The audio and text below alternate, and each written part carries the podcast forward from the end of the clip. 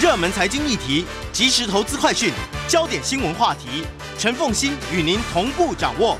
欢迎收听《财经起床号》。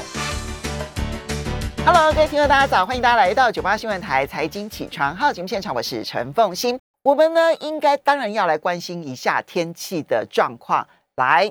在我现场的呢，气象达人既然已经到了现场了，我们就应该要让彭启明来为大家好好剖析一下。来，启明怎么样来看待？好，呃，我两个部分呢，一个是呢天气的剧烈转变哈、嗯那么又变冷又变湿哈、嗯然后第二个就是哇，从昨天晚上，你昨天晚上有没有被地震摇醒？哦，有啊，摇那个一点多的时候摇的好大啊。对啊，而且你知道吗？一点多那个，我嗯我就后来就起来稍微看了一下时间，那时候我我看时间的时候已经是一点四十九分了，嗯我其实有一点点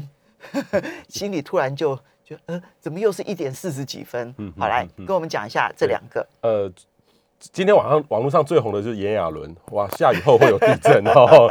基本上现在的科学还是这两个是分开的，因为这个呃下地震是归地震啦，在花莲东部外海还是板块的运动，但是呢，这个呃封面呢是从昨天晚上开始影响台湾，那这道封面呢，我们可以说是华南云雨带从这个广东、福建那边移出的，大概就这两天会影响，然后影响到礼拜五的上半天，所以礼拜五的是一个呃大概转干的时候，所以礼拜五的下半天到礼拜六的上半天会有一个空档，好、就是这个空档哦，请大家注意，就这个空档哦，然后礼拜六晚上好、深夜的时候到礼拜天、礼拜一、礼拜二又是像这几天的循环一样，又来一波，所以如果想要嗯稍微踏踏青的话，唯一的空档就是礼拜五的下午到礼拜六的对，早上。你你对，当然这个每个地方不一样，北部会比较晚一点点啊，然后那个晴天的窗子时间点会比较少，然后南部呢大概呃会比较多一点点，所以大致上呢，礼拜五的下半天到礼拜六的上半天是一个、呃唯一的空档。好，所以在未来的一个礼拜，如果你要找天晴、找太阳的话，那礼拜五的下午跟礼拜六的早上稍微有一点机会，对不对？好，对，那今天各地其实都降雨几率很高，都超过百分之五十。哎全台湾都会下雨啦，当然南部不一样，这个特别是高雄、屏东，可能甚至就阴阴的，然后温度呢也下滑。今今天大概是十五、十六度，就是对十十五、十六度不算冷啦，哈、嗯但是你想看嘛，这个前几天我们都到三十度了。对，所以这种一定要注意这个这个变化，大概要穿长袖，然后很快的礼拜五是，你要穿比较厚一点点的外套，稍微厚一点点区来讲，嗯，对对对，然后大概呃五六的时候会稍微回温回温一下，会回嗯来，但是又又往下拉，然后下礼拜呢，预期到月底四月底到呃四月初的时候还是这样阴阴阴雨的天气，所以前一阵子哈、那种呃连续哦，大概从三月三月当中三月上旬之前，大概只有一两天有下雨，其实都很干。嗯，不知道大家有没有把握？一定要把握好，一定要看气象预报。好。那我这样听起来，我可以多问一个嘛？嗯就是那这样子的话，我们的清明连续假期四天连续假期，现在看得到吗？还是距离太远了？目前我看哈、其实还是这样五十五十，变动度还蛮高的。嗯，哦，当然以现在来看的话，整个还是就是我我目前有看到两个剧本，一个就是还蛮活跃的，就跟最近的天气很像，但是它的时间点不会像最近连续下十天。其实最近从前几天开始连续下十天，就一点点空档哦。我很那担心家里头的地板又要反潮了。呃，应该会到下礼拜二三，等于是这波也会到下礼拜二三左右，等于是从礼拜一开始一直下了十天。嗯，这个是我们要有有心理准备的部分。好，那么今天当然各地的温度的部分，北部地区十七，白天是十七到十八度，但我觉得更低啦。哈，中部地区十八到十九度，南部地区是二十到二十六度，东部地区是十九到二十五度，澎湖地区十九到二十度。目前各个主要城市的气温，台北只有十六度，台中跟宜兰只有十七度，台南跟莲跟花莲只有二十度，高雄跟台东只有二十一度，澎湖是十八度。那请大家要注意保暖了。好，接着呢，哎，地震还没有讲，那地震怎么看待嘞？我觉得地震就是正常的板块运动啦，然后定期都会有。那今年这次算是比较大，因为连续四十几次会有点吓到。呃，以前也有这么多啦。哦那我我是我是觉得是说，当然地震是没有办法预测的，只能说。我就我就我是觉得要从那个反应哈，我我觉得反应我很好玩，就是说我我只要地震来了说啊腰好大，砰下面一堆留言，所以所以大家的地震的反应，其实我觉得要想说地震的反应，你那那刻你在床上你应该做什么动作？你知道我做什么？我就把那个棉被往整个头上盖。对，你是对的，你是对的，就就是要这样做，不是马马上起来划手机，就是在摇的当下，不是拿起来划手机，是赶快自己做好一个掩蔽的动作，等于是保护自己的头部，因为你在床上，你不可能再翻去找一个安全的地方。当然或许也可以，但是自己平常就要想好哪一个地方是你安全的地方。好，这个呢就是地震，然后还有这个天气的状况。好，回到今天的主题啊。那么就是要来谈这个调试，嗯，在这一次的这一个联合国 IPCC 啊，这个气候变迁联合委员会呢，他们所做的最新报告当中呢。固然大家都关注说啊，那我们要什么时候呢能够达到零碳排？然后呢，那么在碳中和，那这样子我的话，我们的温度可以上升多少？然后对于全世界，不管是海平面的影响、温度的变化的影响，然后极端气候的影响等等等等的这一些影响呢，固然这些预判对我们很重要，但是呢，联合国这一次的报告里头特别强调了调试这件事情。也就是呢，很多的变化其实你已经不太可能真的能够改变它，所以先改变人类生活，可能比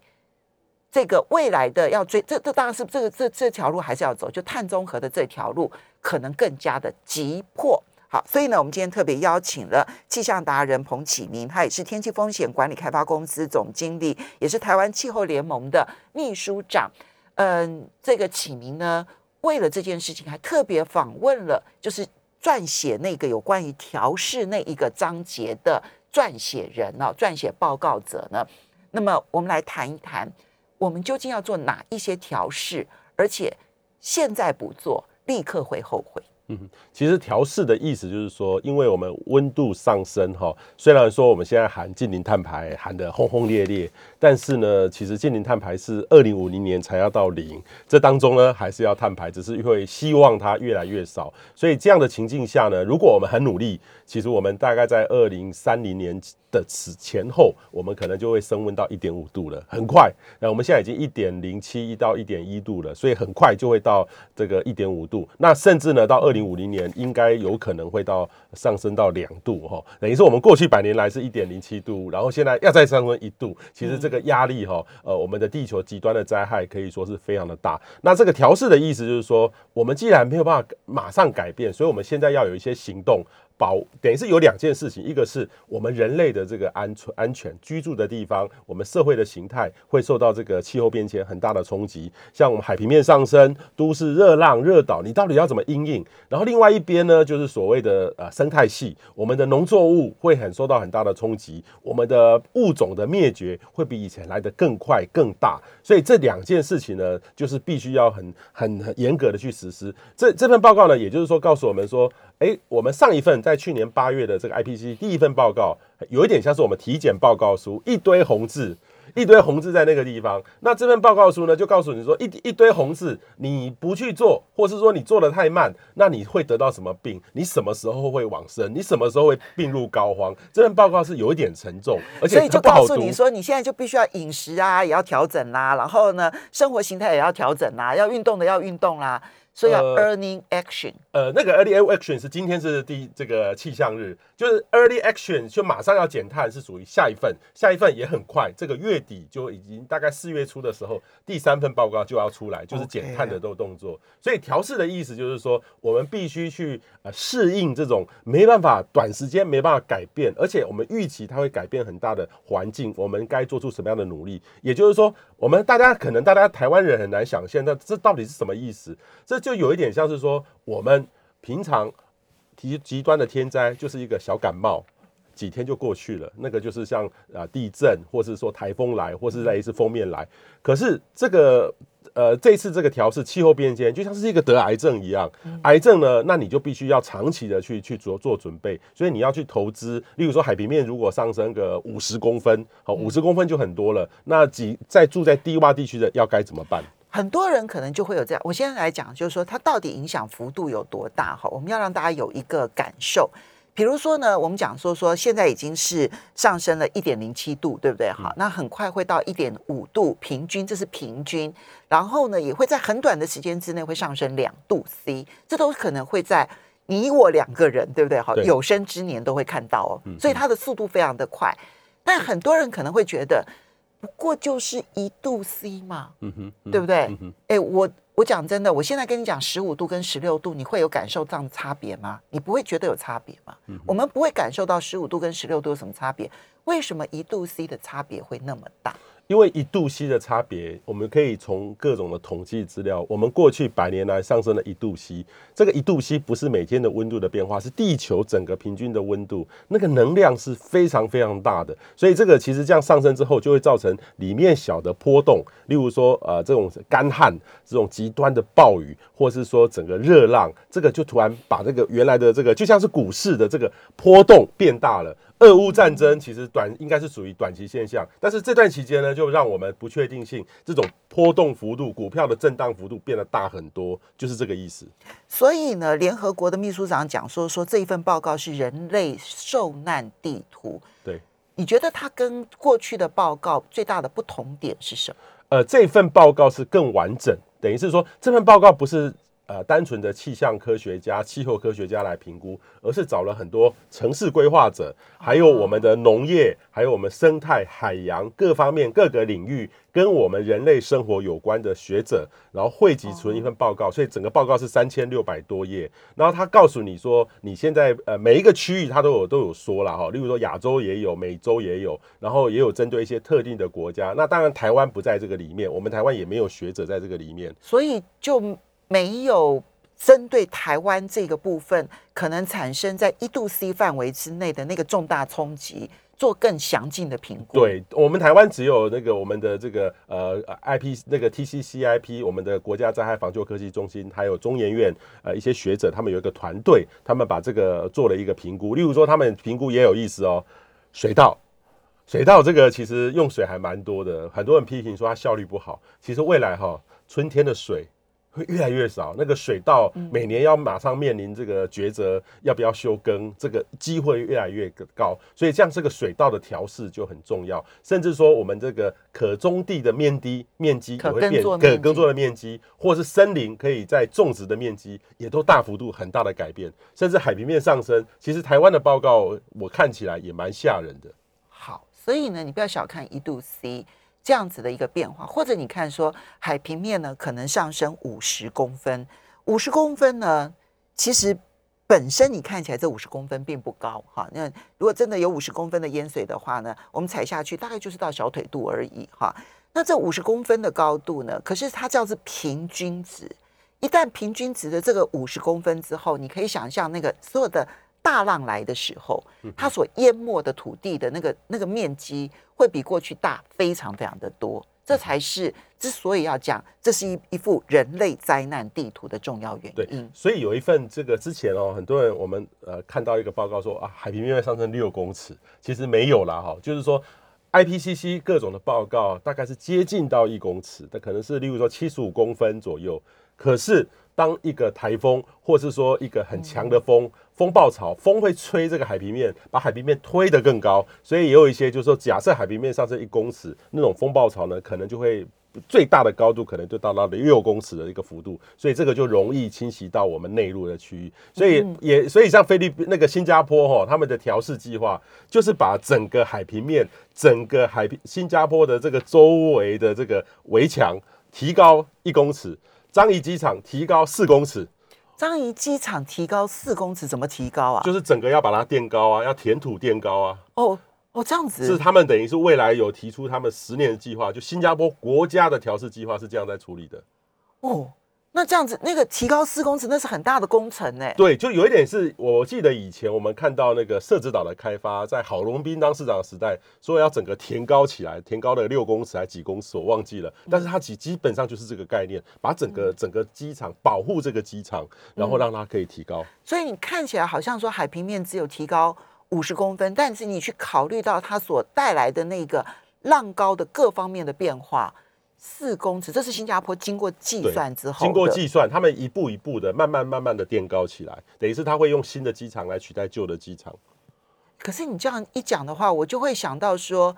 那小港机场呢？因为小港机场其实距离海边是很近的耶，对，而高雄传统上面其实是一个低洼地区，哎，在历史上面，其实当时郑成功刚来到台湾的时候，其实为什么没有往高雄开发？是因为高雄那时候还是沼泽地，所以它传统上面其实是个低洼地。你这会让我马上就会联想到小港机场，哎，其实不是只有小港，包含了例如说台南、屏东、整个嘉义等等的低洼地区，那个受到的冲击都很大。然后呃，但是问题又回归到说，我们现在会讲，可是这个回到我们政府在执行或是居民的共识的时候，都会想说那个是三十年后的事情，现在谁会去做？然后现在如果去做，要做这个这个行动的话，那要钱啊，那个很大一笔钱啊，那现在要要来出，谁来出？所以这个其实就 就会造成很大的这个这把这个这报告是归报告，然后执行归执行。所以我们台湾过去几年的这个调试哈，很多学者很多人都努力在做，但是最后回到行政部门体系里面，对于调试还是没那个概念。所以我们还是把就变成说，我们把防灾短期的这种小感冒医医好就好了，那个癌症。反正是以后会得到 再说，下一任再说，所以这个其实就会变成说，调试的在台湾过去就一直，我们都体认到这个很严重，可是也很难做。我们就分门等一下分门别类的来看，说其实调试工作现在要做的话，有哪些事情啊是最急迫的？这样看起来，其实包括了都市生存的部分哈。然后呢，因为都市生存所必须的所有的这一些防灾的相关的措施，现在不做，以后。就来不及了，不是后悔的问题，是来不及了。那可能包括了农产、农作物这些所有的这些评估，可能都要全部重新来过。不过你刚刚在讲这个这一段决策的时候，我上个礼拜五为大家介绍了一本书，就是《人命如何定价》哈。在那本书里头，其实有特别提到是，你知道，因为未来哈，比如说三十年后会发生的生命损失。我们会用折现的概念呢，去算算算，算到现在觉得，哎呀，可能不值得我现在花这么多钱。你看到活生生的就在我们眼前上演了，未来的生命我们没有把它放在眼里。我们休息一下，马上回来节目现场。欢迎大家回到九八新闻台财经起床号节目现场，我是陈凤欣，在我们现场的是气象达人彭启明，也是天气风险管理开发公司总经理、台湾气候联盟秘书长。彭启明、彭博士也非常欢迎 YouTube 的朋友们一起来收看直播。我们就进入每一个产业、每一个产业，然后来评点说，到底现在要立刻做的调试的工作有哪些哦？那么我们要非常谢谢这个呃 Richard Chen 我们的网友呢，他反应好快，他立刻帮我们查了小港机场海拔高度九公尺。好，那在这个气候变迁的过程当中，够还是不够？其实我觉得这个就是台湾要很细腻的去评估，就包括了小港机场啦。刚刚只是用樟宜机场，可能看小港机场，可能也包括了清泉岗机场，也包括了桃园机场，然后也包括了松山机场。哈，当然每一个地方的地形啦、地貌都有很大的不同。我们就来盘点会有哪一些问题，我们现在立刻要去处理的。嗯哼，好，我觉得第一个还是都市的问题了哈。呃，一般的都市的规划里面，其实过去都是强调发展或建设，所以像以我举例以台北市来看的话，这个台北市的热浪。可以说是这二十年、二十多年来，整个越来越热，然后其实这个造成这个很不宜居，尤其夏天的时候。其实夏天的时候呢，其实造成的这个热哦，也会造成我们的民我们这个伤亡率，特别是年长者哦，或者是小朋友这种中暑的机会，户外工作者的机会越来越多，所以整个都会要重新去改变它的形态，甚至说因为极端的暴雨，造成这个都会地区，像台北市已经是全台湾呃遇到那个紧急暴雨的时候，一个小时可以容纳七十几毫米的。七十四毫米，七十四毫米的量，其实已经是全世界很高标准的呃量了。可是问题是说，可能未来还会更高，一百一个小时下一百多，甚至到一一百五都有可能这个机会。其实你这个部分的感受特别深刻，对不对？因为动辄一百毫米，过去在你呃的经验当中，它是属于。这种百年一遇，但现在看起来大概两三年都会有一次以上。我觉得每年都会都会有一个一两次，而且甚至有时候像这个东西就是不定时会发生。有时候我们都会发现，说我到我自己连我是一个气象人，我都会怀疑说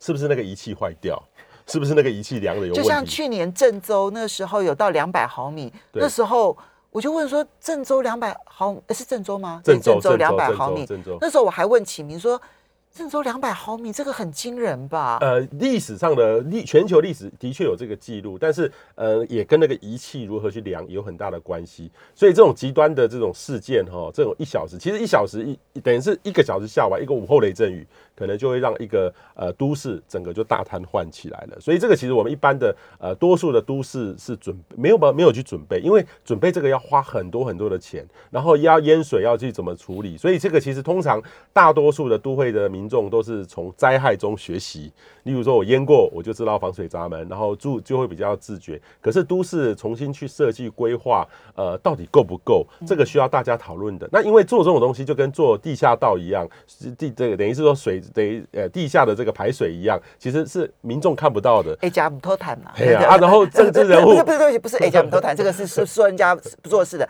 是吃力不讨好，吃力不讨好，等于是说这个东西就需要呃政府跟民间和大众一起坐下来看这个台湾未来的情境，二零三零、二零五零会怎么样？那我们要花多少钱去做这样的规划？我我举个例子，这个在我们现在的金融市场，或是很多的现在财经界的朋友，我我们听我们呃，我有一次也遇到台积电的一个高层，他说每我们我上了台金起床号奉新的节目，他每天都在听你的节目，那他就他他们其实台积电哈，在对于这个呃，像上市公司都被金管会要求要做 TCFD 气候的风险的相关的揭露。像台积电，我是觉得他做的很好。他们做了什么呢？就是去很呃，其实我们面对气候变迁有有两个风险，一个呢叫做转型的风险，因为台积电要做到近零碳排，它要花成本的，不是莫名其妙就会到的。它要买很多的绿电，要买碳权，自己要改善，它最后可能会一年会两到三 percent 的营收是花在这个钱上面的。然后它如果遇到十年一遇的这个干旱，十年一遇的干旱就是气候变迁造成的冲击，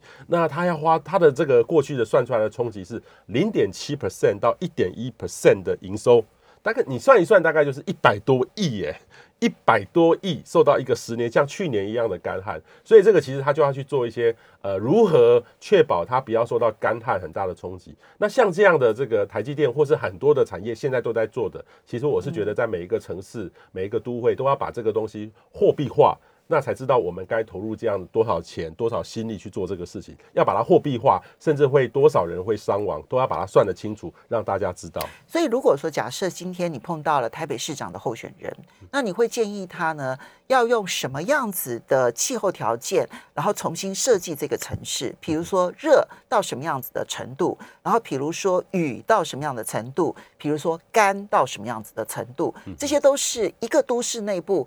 一定会碰到的三大问题，对不对？对对热、雨、干。对，其实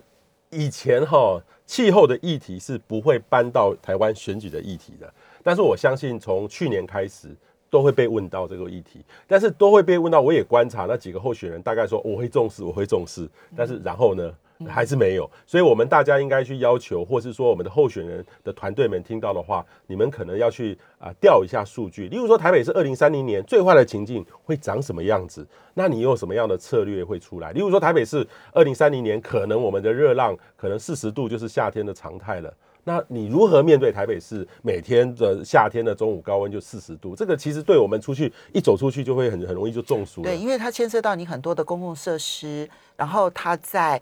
如何降低那个热的这个设计上面，你投资的越多，那么在四十度西下，然后受受灾受难的市民就越少。对对，所以其实这份报告呢，其实它非常严格的就告诉我们说，你会受到冲击，这个频率次数，以前就是只讲一个概念，说啊未来会怎么样。这次呢，其实我我就跟他以前的 AR 五哈第五上一份报告六年前的报告不一样，是他提供一个数据，这几率多少，你可能会损失多少钱，多少人，那你这时候就比较清楚要花多少的预算，多少的人力去减少。所以我是觉得说，呃，现在的呃年底我们又要选市长啊，很多的县市首长，就是县市首长应该花点时间，一定要有个团队去读读这些报告啊，问问台湾的专家说，哎，我这个县市我到二零三零年会怎么样？因为只剩下八年了，那八年。情境会情境会出来，然后出来之后，其实就要把这个呃未来，我至少你没有你没有办法全面的去改变这个城市的规划，但是你至少可以做出一些事情，不要让，例如说我们淹水的，如果我们会淹，那淹可以能不能快赶快退？我要花多少钱？我要做什么东西？这一定要列出来。我觉得这些这次选举一定会被大家检视，你有做没做就会有差。因为比如说像这个暴雨啊，那你如果说假设未来那么一呃时雨量一百毫米以上是常态，甚至于一百五、两百都有可能会出现。如果是这个样子的话，那我之前访问过李宏源李呃李教授嘛哈，他有提到说，其实你那个排雨量七十四毫米，大概要再增加，在全世界恐怕都已经困难度非常高，这已经是到了工程极限了。对，所以你没办法做到的是排雨量的增加，那你就必须要让这一百到两百毫米的雨可以有在短期之内的淹水不可避免。那你如何去让周遭的人知道短期的淹水是不可避免的？那一楼该怎么办？然后第二个是，如果短期淹水不能避，至少让它退得非常的快。那他用什么样？你如果只靠地下道排这个去退是来不及的。那你有什么地方可以去退？那有哪一些设施是一旦出现了一百两百毫米，它如果毁损会影响到整个都市的运作的？比如说像地铁，这一些其实都是在。一个城市规划当中，你先设定了一个可能情境之后，才可以回推我现在能做什么。嗯哼，其实这个呃，李教授，你刚才提到的内容，爬完李教授的，其实就是这份报告今年提出的观念，叫做气候的韧性 （resilience） 的发展。什么是韧性呢？就是说我没有办法呃遇到这种冲击，我们要去调试。可是其实你纵使做了这两件事情之后，其实癌细胞还是非常的强。所以你只好你让你自己活得健康，跟它的共存，然后能够呃有韧性的去面对它，不是被它打倒。所以这个韧性如何在一个未来面对极端化的时候，你不因为就很像大雨这个烟，你没有办法做任何事情，那个费用实在太高了，而且你也做不到呃它可能对你造成的冲击，你只好呃面对它来的时候，你可以减少各种的损失。因为无论如何，台北市的整体来讲，它的它的那个海它的。位置是偏低的啊，对那它是个盆地，所以呢，你要做的调试其实非常的多，就包括台中市啊、台南、高雄，其实都是如此。尤其台南、高雄本来就相对地势低洼，对不对？好，要做的事情非常的多。好，那除了都市里头面对的极端热、极端暴雨、极端干旱，好，那这个其实南部地区还更严重哈，干旱的时候。好，那接下来我们再来看到的是农业上面要做的调试，其实也非常的多。嗯因为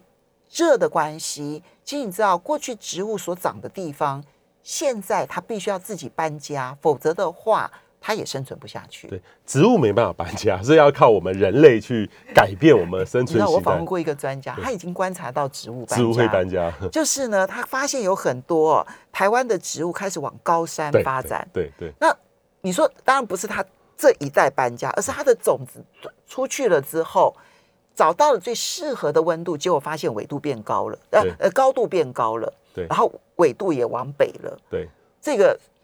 你你他他是隔代搬家，隔代搬家，其实。你注意到台湾的水果现在越来越多是东南亚的水果，这个就可以看得出这个气候变迁在台湾这块土地上是非常非常清楚的。甚至呢，呃，鸡蛋，当然鸡蛋我是觉得跟疫情比较有关啦，跟呃忽冷忽热鸡不下蛋，我觉得那个都是一个借口，因为温度本来就有变化。可是无论如何，每年的这个都会有几波这种呃这种所谓的生产过剩。或是大幅度损失的情境，那这个就在造成台湾的各种的粮食的价格波动，市场其实我们台湾的市场就可以反映到短期气候变迁造成我们很大的冲击，所以这个时候呢，我觉得最重要的是说，例如说我们的很多的作物。一定要去跟农民沟通，政府要摊开来跟农让农民讲，例如说我们的水稻的种植的方式，是不是要还是照原有的方式去做处理？是不是要赶快呃提改为这种抗旱，能够少用一点水的这个稻子，能够来做处理？例如说未来的病虫害，或是说未来的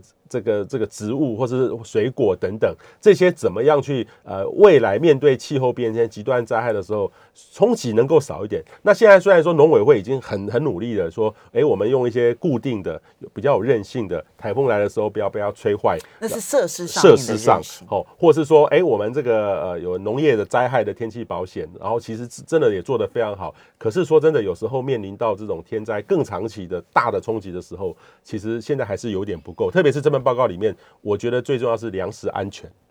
粮食安全，其实其实台湾我们呃以前哈，因为在全世界贸易的情况下，我们呃不会有这样的危机感出现。但是我觉得疫情甚至俄乌大战之后，这种粮食安全，甚至说未来哈，呃，这种粮食的波动的价格，像很多的案例是粮食波动的价格，当时粮食高涨，让我们的呃通膨会加剧，所以这个情况呢，我觉得在未来呃会发生的更厉害，农委会一定要再准备好。嗯，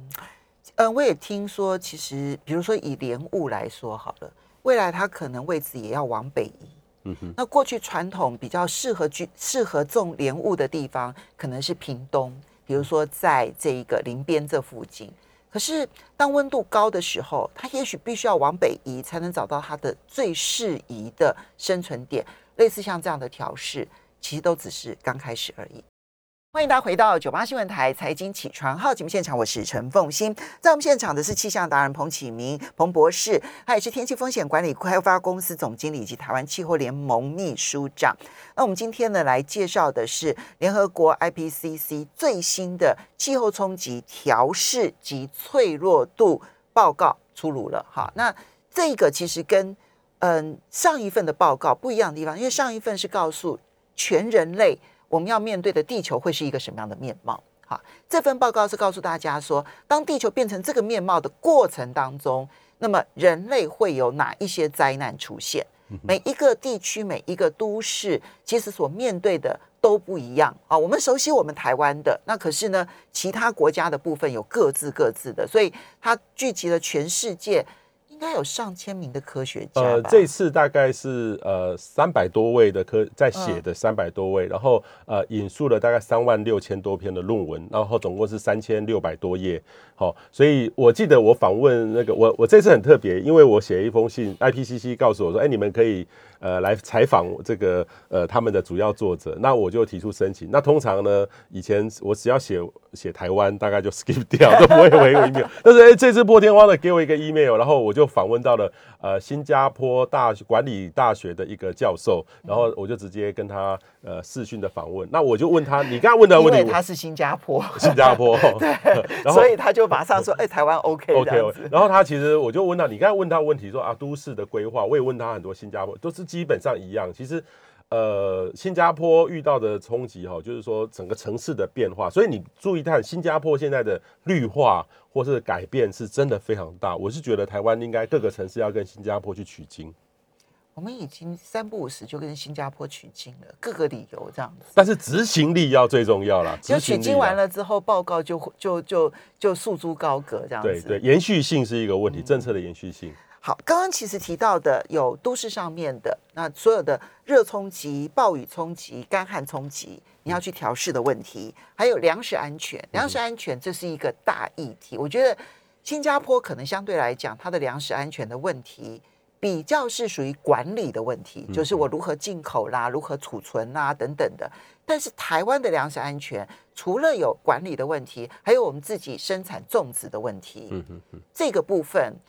我觉得现在农委会大概没有什么人真的能够去完全理解，在未来那一个地球面貌当中，我们的我们的农业的冲击到底有多大？因为它牵涉，比如说像我们有大量的渔业，嗯哼，这个渔业的冲击，我们有养殖渔业，我们有近海渔业，我们有远洋渔业。远洋渔业当然跟国际有关，但近海渔业跟养殖渔业是我们自己可以做的，嗯哼哼。然后还有包括了种植的作物的种类。其实它都，它是一个大课题啦，哈。好，再来看到的是传染病。嗯哼，其实这篇报告里头还特别提醒的，就是它的传染病面貌也会不一样。嗯哼，其实传染病哈，呃，当然他提到很多疟疾啊，或是蚊子的这个问题。那以台湾来看的话，其实这次台湾也对等的提出了。呃，登革热的这个分布，我们以前都是在这个台南浊水溪以南这样这样那些区域，特别是台南。但是现在呃那个我们的 TCCIP 公布台湾版的这个 AR 六，大概就会往北扩散，至少到台中苗栗这个区域也都会有。所以这个冲击会很大，因为其实台南的市政府呢，其实很积极的在去做防堵，很很认真。因为他们那一次实在太惨烈，太惨烈了。那现在有时候说真的，有时候就要看天气，有时候这个春天的时候雨很多。那就很麻烦，所以这个就是说，每年都是跟呃蚊子在对战哈啊，这个又没有办法改变。那没有办法改变的情况下，只要未来的气候变迁，按照这本 IPC 的推估，其实 IPC 我觉得这次最不一样的是，它给你数字啦，会怎么样？那你你不能说只靠哦未来会那样我就做，你要从数字上跟现在相比多了百分之多少？例如说，他提出的这个生物的多样性的损失，一点五度会损失十四 percent，然后两度十八 percent，三度的话二十九 percent，三分之一就会不见哦。那这个冲击就很大，那也算出了粮食的损失的力量会多少，所以我们就要花多少钱去呃弥补这个这个这个事情，适应这个事情。所以我是觉得这份报告是很适合让一些呃某一个项目的，例如说像我们登革热，可能就是所谓环保局局跟卫生局要合在一起做的时候，那他们就可以知道说啊，那未来我现在预算多少，那我势势必是不是要多多少的预算能够来弥补这个问题。哎，有道理。生物多样性如果会少这么多的话，以台湾的生物多样性，我们当然其实我们的生物多样性在全世界是极为丰富的，因为台湾是很少见的，就是它的高度落差在很短的这个土地面积当中，然后高度落差非常的大。你说海平面零，甚至于零下，然后一直到四千公尺、三千多公尺，这么大的一个落差，其实它也许未来面貌出现极大的转变的时候，如果我们有一些没有保存下来的话。未来那个生态的冲击就不只是少掉三分之一的生物而已了，那个冲击可能就包括了我们的所有的土地的保存的问题。就是粮食安全在这份报告是一直不断的被提到了，因为粮食安全，有钱的人用钱可以买到要吃的东西，可是弱势的人没有钱。他就他等于是到时候就是造成暴乱、难民等等增的增加很多，所以这个时候呃又反扑回来，有钱的人还是一样，所以这个不应该呃用钱的这个角度来衡量这个粮食安全，而是要用个更广域的呃角度去思考这个呃所谓的社会的发展、社会的正义的问题怎么去平衡。所以这次会议里面不是属于这种所谓的专门的这种所谓大气或科学家，它是很多的呃人文的科学、社会的科学也在里面，我们该做什么样的准备？嗯，那你那这样说起来，台湾其实也需要一个这样子的一个大型的，然后综合性的，由气候变迁的这个负责人，然后提出面貌的改变，嗯，然后接着再把它量化成为它可能对每一个产业，然后就要跟每个产业去做冲击的一个一个评估模型评估。评估完了，哎，所以这个模型其实，在台湾要拥有这些模型资料也都很容易吧？台湾其实我我呃，这个在科技部支持下，我有一套这样在做。可是问题就来了，这个从数据资料回到我我这样的机会，然后要到一个决策，这经历了不一样的人。所以最后有决定的人，他他能不能接触到这个调试这个东西？减碳是我是觉得从上到蔡总统已经都理解了哈，这各个部长大家都理解了，而且现在都积极在做。但是调试呢就比较空一点点。所以我们上一份的 IPCC 这么多年来的确有在做，但是还是报告还是在书架上面。所以现在我是觉得这份报告出来之后，必须我们去呼吁我们的蔡政府或是未来的呃候选人里面，你要有一套你的逻辑调面对调试，因为这灾害。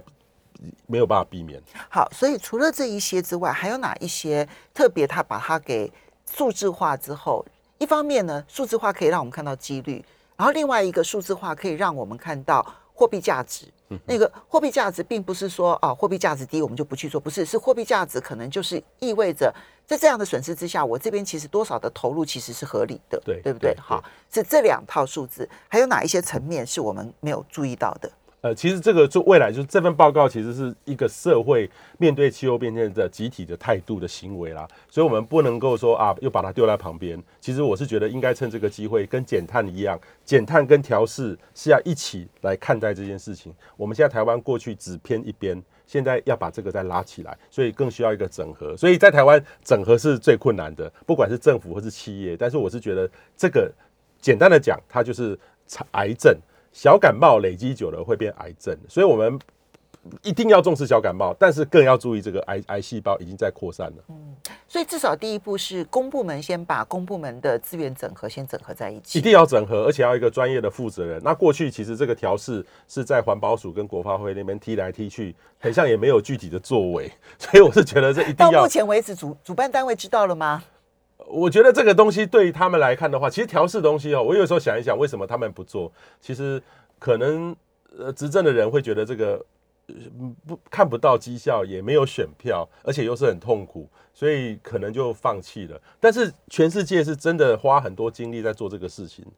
我们不能把所有精力都放在减碳啊，减碳再努力减也是会有灾害的。对，这个其实是比这个减碳来说的话。你不能说它比比例要少一点，而是一样的必须来看待。好，这个就是我们长期的一个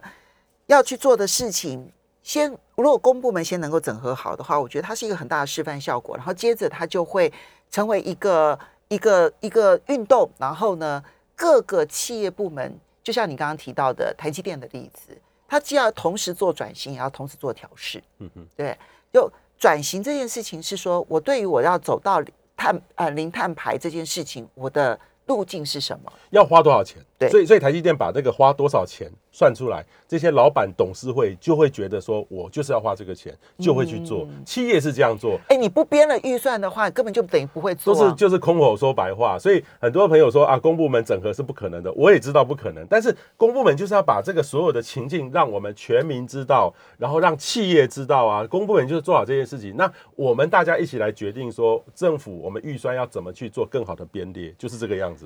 好，那最后呢，问你一个最近的一个问题好了，今年会不会有粮食安全问题？我认为会，因为俄乌大战后面那个黄小玉的这个压力还在后面。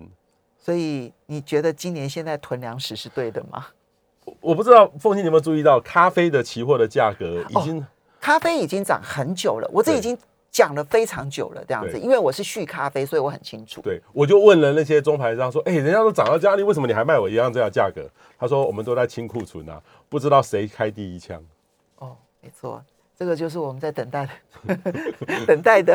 未来了。好，我们要非常谢谢气象达人彭启明呢，提供这些讯息给大家做参考，要非常谢谢启明，也要非常谢谢大家，明天见喽，拜拜拜拜